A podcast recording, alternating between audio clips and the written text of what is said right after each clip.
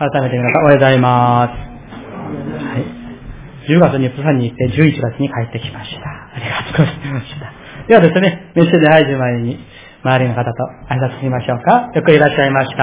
おはようございます。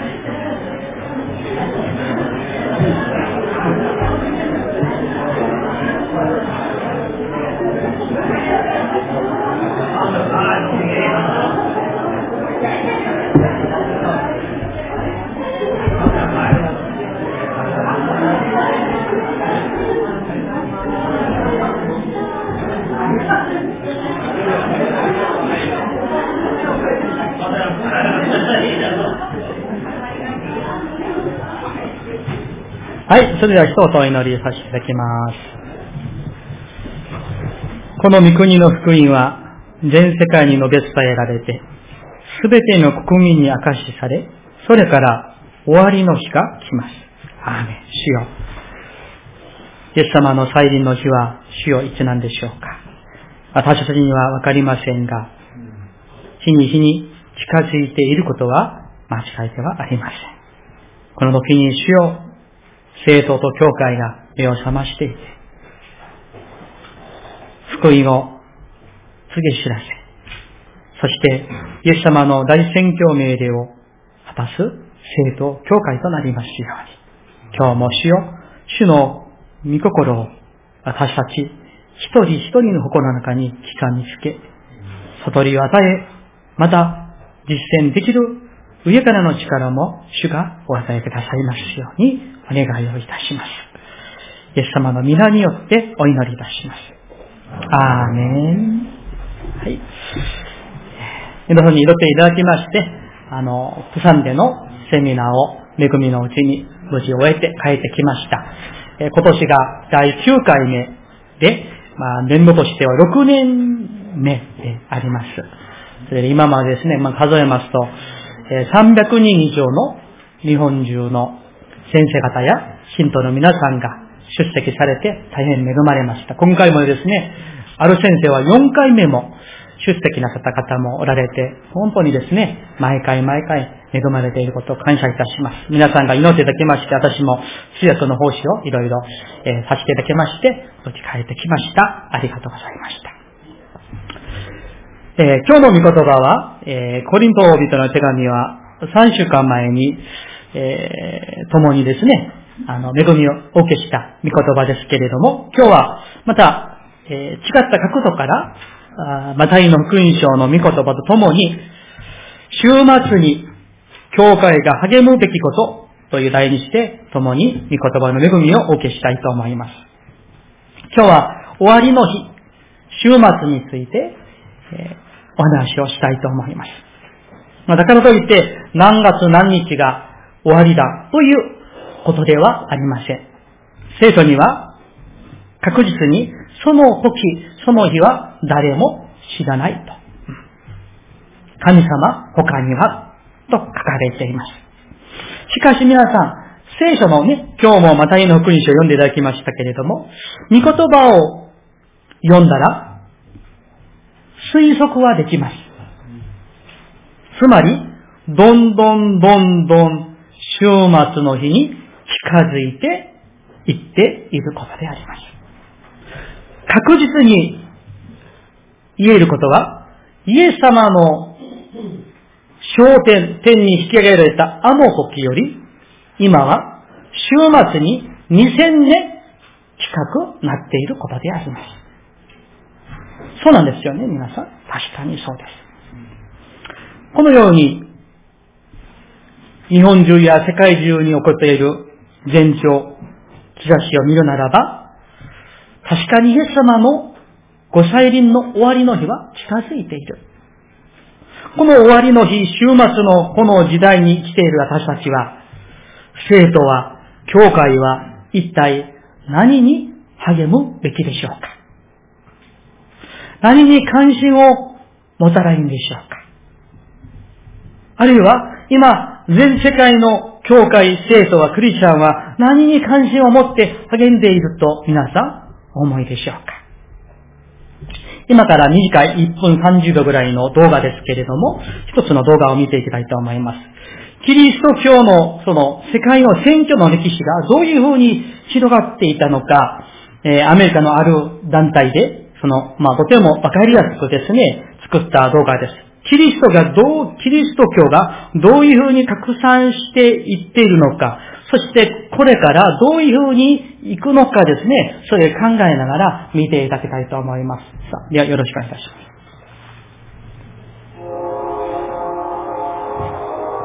白いところがキリスト教ですね。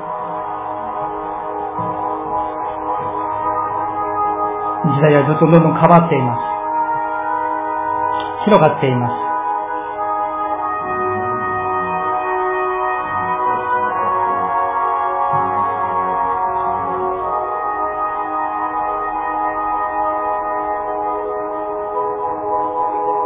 中国、ロシアまで入りました。イスラムがまた拡散しています。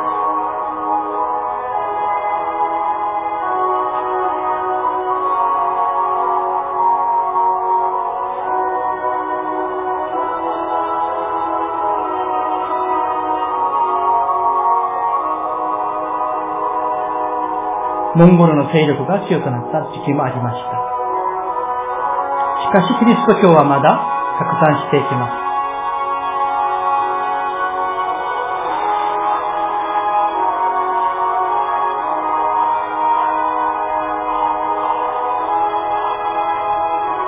日本にも福音が入りました。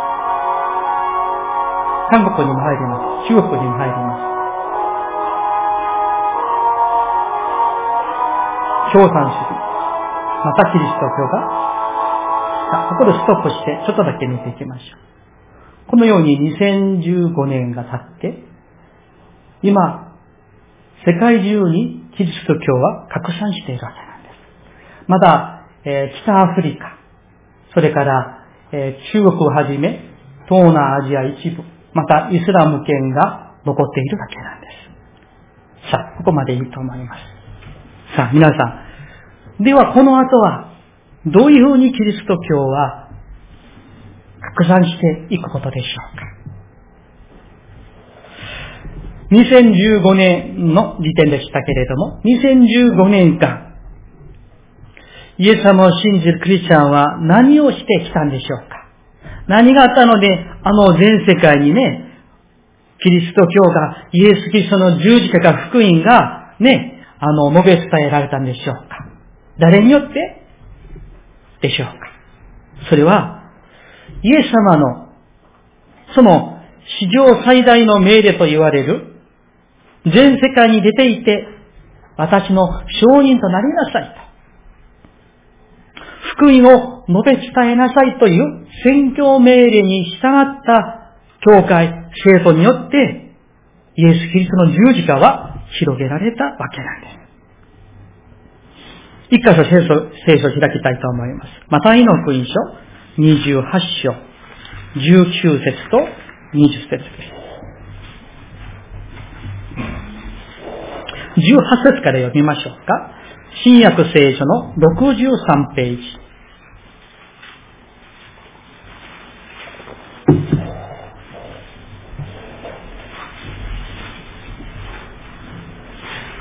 マタイの福音書第28章18から20節新約聖書の63ページです。それでは18と19は私がお読みしますので、20節はご一緒にお読みしました。イエスは近づいてきて彼らにこう言われた。私には天においても地においても一切の権威が与えられています。それゆえ、あなた方は言って、あらゆる国の人々を弟子よとしなさい。そして、父、子、聖霊の皆によってバプテスマを授け、はい。また、私があなた方に命じておいたすべてのことを守るように彼らを教えなさい。見よ、私は世の終わりまでいつもあなた方と共にいます。アーメン。ここのイエス様が天に引き上げられるその直前、地上に残された弟子たち、あるいはついていた信仰の群れにイエス様が遺言のように言い残された大宣教命令。それは、あなた方は言って、あらゆる国の人々を弟子としなさいと。福音を述べ伝えなさいということであります。ところがですね、この18、19、20節は、もう皆さんよくご存知の箇所でしょう。ところが、知っているだけでは十分ではありません。生徒教会がこの御言葉を、イエス様のこの最大の命令を実践するかどうかがもっと大事なことではないでしょうか。イエス様が焦点なさるときに、すべてのクリスチャン、すべての教会に言い残された命令は、伝道、世界宣教ではないでしょうか。そうであるならば、この週末に来ている私たちは、教会と生徒は、イエス様の再臨の時まで、最も励むべきことは何でしょうか、皆さん。それは明らかです。伝道と世界宣教です。他はありません。伝道と世界宣教は、私たちがイエス様を信じる目的であって、教会が存在する目的である。この目的通りに生きる人生が美しい人生であって、神の心にかなった人生であって、神様に喜ばれる生徒、教会ということであります。今日、まあね、あの、世界選挙の話もちょっとしたいと思いますけれども、世界的な有名な選挙学者、ライフ・ウィンターという博士がいますけれども、彼はある書物でこう言いました。教会が伝道と世界宣教に関心がなくならば、なくなったら、衰退と分裂が訪れると言いました。それは、ラルプ・インター博士の個人の感想ではなく、2000年の教会歴史が証ししているものでもあります。皆さん、中世時代に一時期にですね、あの、教会がちょっとキリスト教が、クリスチャニティが衰退していた1400、1500の時代がありました。ま、もちろん、あの時は、カトリックと、まあ、言えるでしょうけれども、その後の時代もそうでした。宗教改革が起こる前ですよ。あの、来年が宗教改革の500周年になりますけれども、中世時代に教会がどれだけ伝道や世界選挙に関心がなかったのか、本当に笑えないお話があります。これはキリスト教歴史に書いてあるお話です。教会でですね、集まって会議をします。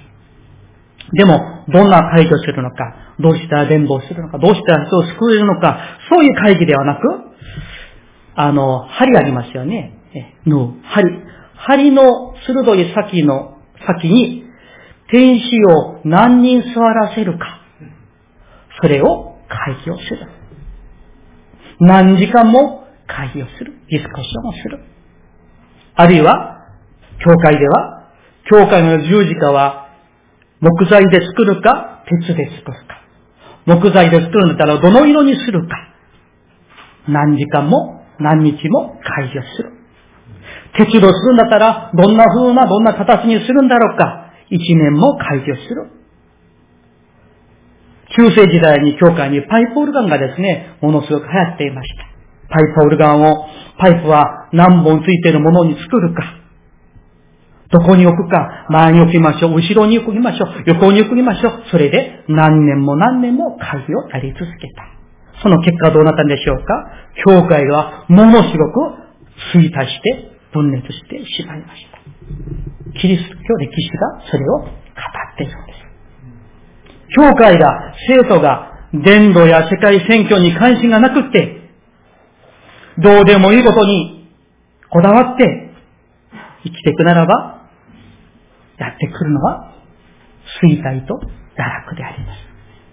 キリスト教歴史がそれを明かしているんです。今日のマタイの国書、24章の14節をご覧ください。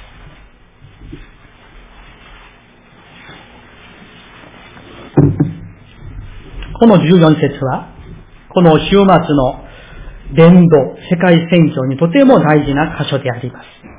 もう一度ですね、一緒に読みたいと思います。14節。ご一緒に。はい。この御国の福音は、全世界に述べ伝えられて、すべての国民に明かしされ、それから終わりの日が来ます。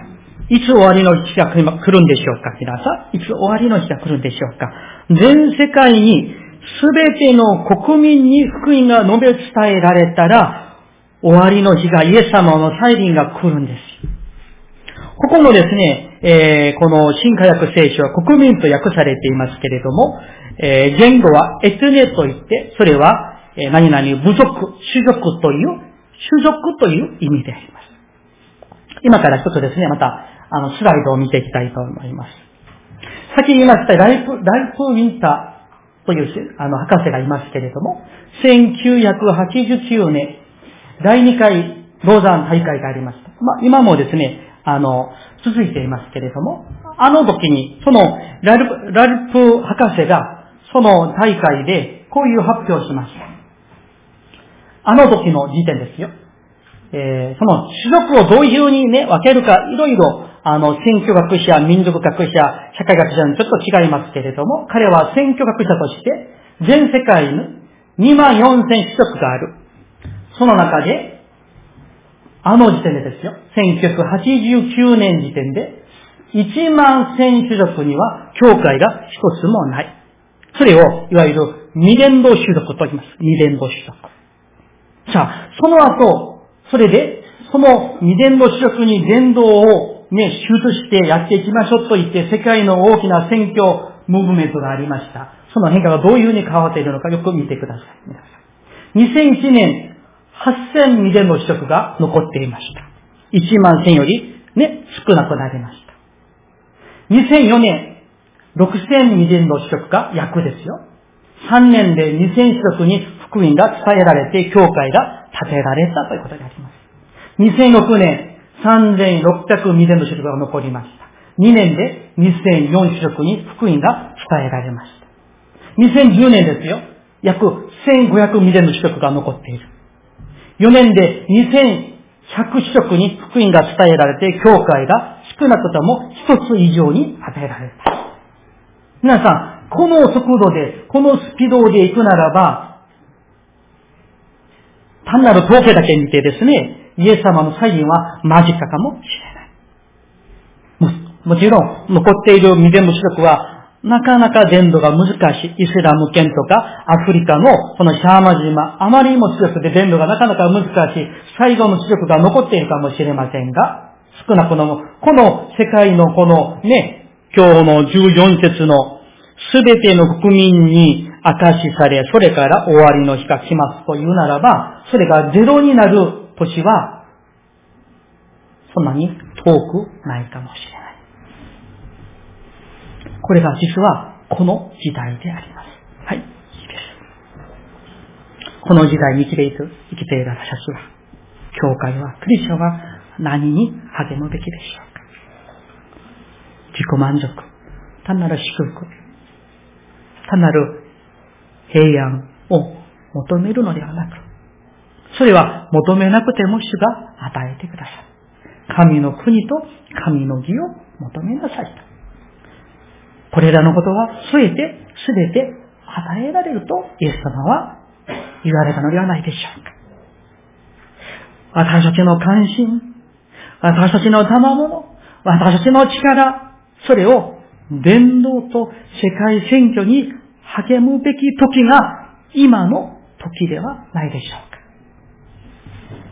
そうでない、なくて、教会が中世時代の時代の教会のように、どうでもいいことに縛られて、時間も力も費やしてしまうならば、イエス様は悲しまれ、サタンは喜ぶでしょう。そして教会は力を失ってしまって、どんどんどんどん衰退していくかもしれない。しかし教会が、人々が伝道と世界戦記のために力を一つにして励んでいくならば、神のリバイバルは必ず起こるということであります。先週、プサにいるときに、えー、その集会が始まる前の日の朝、えー、ま、あの、一緒に選挙師の食事の朝食会があって、その時に、えー、中央アジア、キルキズスタンで選挙師をしておられる選挙師と運んで一緒に食事をしていました。で、あの、その先生からですね、日本の選挙は難しいでしょう、と言われてですね、まあ、難しいような、難しくないような、苦労してますとか、まあ、そういう話をしていた。ところが、その、キルキズ団の選挙者はこう言いました。先生、でもね、日本は、教会も建てることはできるでしょう。礼拝も自由にやれるでしょう。伝道もできるでしょう。キルキズスタンでは、教会を建てることもできませんよ。選挙しビザなんてそんなことありませんよ。伝道もできないんです。教団、教派なんて、きっとも大事なものではありません。ただ、クリスチャンたちが、どこの家であろうが、日立市であろうが、高度の人住みであろうが、そこで集まりさえできれば、それでみんな幸せで涙流して、賛美して、祈って賛美して祈って、3時間も4時間も礼拝して、しているんですよ。御言葉を聞いて、そして祈って賛美して、先生また教えてくださいと。礼拝が終わってもみんな帰りたくない。帰ろうとしない。ある日曜日は12時間も礼拝したことがあったと、その選挙師は言っていました。帰らないんですって。賛美して祈って、また食事して、御言葉をいただいて、また祈って、御言葉を教えていただいて、世界選挙のために祈る。そういう教会がありますよって話を聞いて、私はその晩、本当に泣きながら悔い改めました。どれだけ私たちは豊かな環境の中で信仰生活で生活をしているにもかかわらず、伝道や世界選挙に命をかけるはずなのに、どうでもいいこと本質でもないことにエネルギーを、力を費やしてきたのではないかと反省して悔い改めました。皆さん、皆さんは何のためにイエス様を信じていますか？何のために教会に来ていらっしゃいますでしょうか？私たちがイエス様を信じる目的は、イエス様の弟子になるためです。イエス様の弟子は、イエス様のように救いのために生きるものではないでしょう。伝道や世界選挙は、生徒教会にとっては、オプションではありません。命令であります。この働きに個人と教会が励んでいけば祝福されるんですけれども、そうでないと神様に大きく責められるでしょう。皆さん、近くの中国の今、キリスト教の状況を皆さんご存知ですか？もう一つの統計を見ていきましょう。中国のキリスト教信者の聖書です。1949年は約70万人推算しています。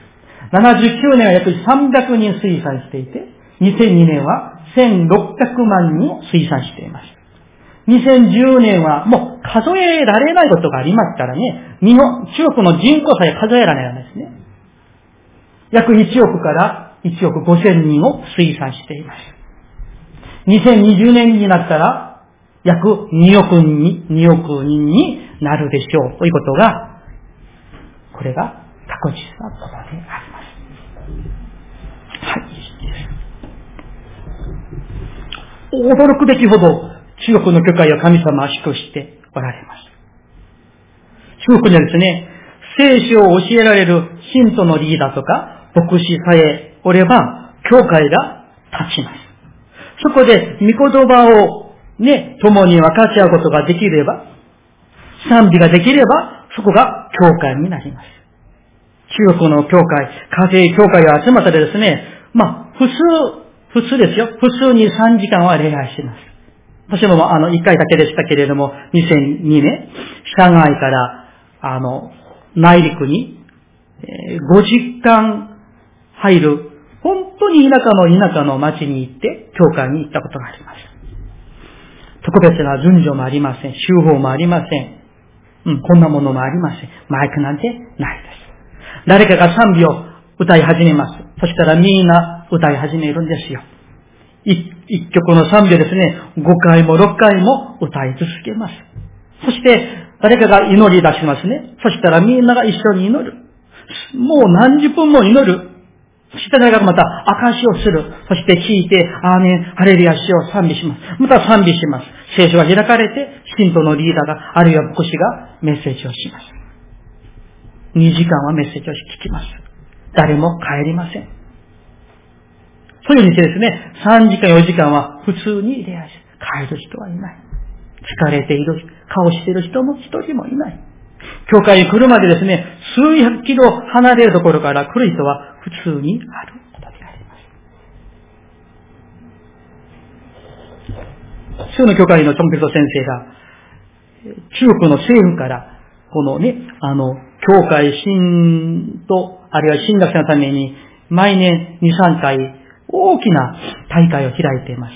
1000人以上集まっています。その時の証を聞いたことは、あるし、田舎の田舎の貧しい進学生がいて、ね、もう進学こと言ってもですね、どっか家で、あのね、牧師が教える、そういう進学ですよ。何人か集まって。その進学生が、どうしても聖書が学びたくですね、一週間かかって歩いてバスに乗って、歩いてバスに乗って、その大会に出てきたんです私はあの時2002年、あの光景を見た時に、ああ、まさにこの教会は、人の働きに描かれている初代教会の光景ではないか、神の栄光を見ました。一方、私たちはどうでしょう自ら自問自答していただきたい。世界の教会が生徒している一方、日本の教会の成長はいかがでしょうかまた統計を見ていきたいと思います。この統計は、今回の日本伝道会議で、データブック日本選挙のこれからが見えてくるという統計データブックです。まあ幸いにですね、私のそのスモールグループにこの、えー、大、えー、っとですね、編集代表の柴田という先生が私のグループでした。その先生からも、ここに載っていない、あるいはこの解説をいろいろ教えていただきました。まず一番わかりやすい統計を見ていきましょう。1990年から2014年度の教会信者数の比較です。さあ、日本キリスト教団はマイナス9000くらいです。ルテル派はマイナス3000。開拓長老派はプラス1600くらい。バプテスト派はマイナス2300。ウェスレー派はマイナス4700くらい。ペンテコステ派はプラス9800くらい。単立教会はマイナス1600くらいです。教団一つだけ見て、一番多く著しく制度している教団は、日本同盟キリスト教団で、プラス3749人でした。教団の中で、いや、そのこの統計の中で、最も減少している教団は、悲しくも日本イエス・キリスト教団でした。マイナス7620人でした。これが、ここで書かれる1999年から2014年を比べた統計であります。これ見たら、伸びている教団は、開拓長老派とペンテコステくらいでしょう。同盟キリスト教団の日本イエスキリストの同じ超教派のグループに入っていたんですけど、あの、合算したら、マイナスが強かったので、プラスは負けてしまいました。これが現状なんです。そしたら裁くつもりはありません。統計がそれを物語っていたのです。はい、いいです。認めたくないです。しかし、現状、日本中の教団の中で、悲しくも日本イエスキリスト教団が1999年と比べたら最も教会員数は減少しています。一方、同じ日本で同じ牧化している中で成長している教団、教派はあります。もちろん、統計だけですね、一律には言えないかもしれません。ね、離脱もあったり、あの、ドクターの、担任してたドクターのね、あの、教団に入ったりするいろんなね、あの、移動がありますから、一律には言えないんですけれども、それで私はそのグループの、その、この編長者の柴田先生に聞いてみました。先生、えー、どうやって生徒する教団があって、現状する教団があるんでしょうか。まあ、その先生も一律はね、難しいんですけれども、その先生の個人の、まあ、意見は、やっぱり伝道に励む、世界選挙に励む、教会とは、とか、教団は成長していましたよ、とおっしゃっていました。日本の教会全体的には基地です。横ばいになってマイナスしています。もちろん韓国も同じであります。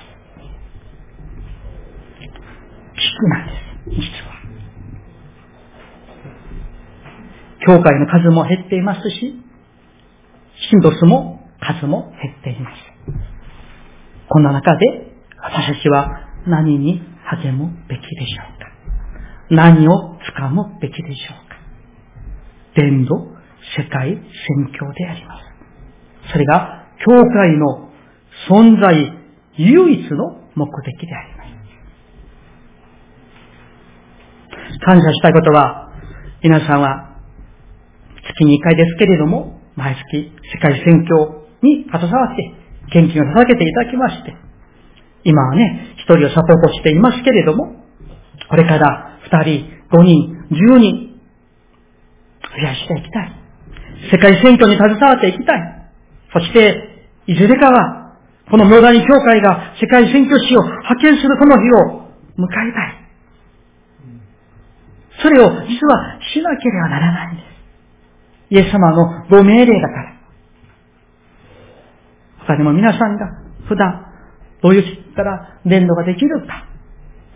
新聞を配ったり、グッドニュースを配ったり、コンサポに、あるいは伝道集会にね、友人や知人を誘うためにですね、普段いろんな関わりを持って、親しくなって、そうしてですね、本当に伝道に励んでいる方々が大勢おられる。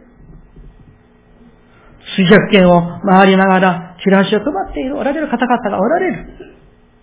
主のために惜しまずに捧げ物を捧げておられる信徒さんが大勢おられること、本当に感謝いたします。皆さんのその魂の救いのための献身と奉仕を主は喜ばれます。そして必ず報いてくださる。ここで満足しないで、教会が伝道と世界選挙に励む教会となりたい。私たちが伝道すれば、世界選挙すれば、神様は大いに喜ばれるでしょう。しかし、私たちが伝道とか世界選挙にあんまり無関心である。そしたら、神様は悲しまれる。最後に、私が最近読んだアメリカのジョン・オートバックスという牧師先生の本に引用された、多分アメリカの格言みたいな言葉ですけれども、一つですね、それを見ていきましょう。日本語だけ読みますね。何かを作るんだったら、高いペンスではなく、長いテーブルを作ろうという言葉であります。意味わかりますか？高いフェンスを作ったら、入りにくい。近いしかし、ウェルカムできる長いテーブルを作って、そこでウェルカムしようということであります。私は何を作っているんでしょうかもしも高いフェンスを作ってはいないでしょうあるいはみんなをウェルカムする。楽しく交わって、そのための長いテーブルを作っているんでしょう。教会はですね、高いフェンスを作るところではありません。長いテーブルを作って、ウェルカムして、そしてその中で伝道する。そして人々が救われるところ、そこが教会であります。お祈りしましょう。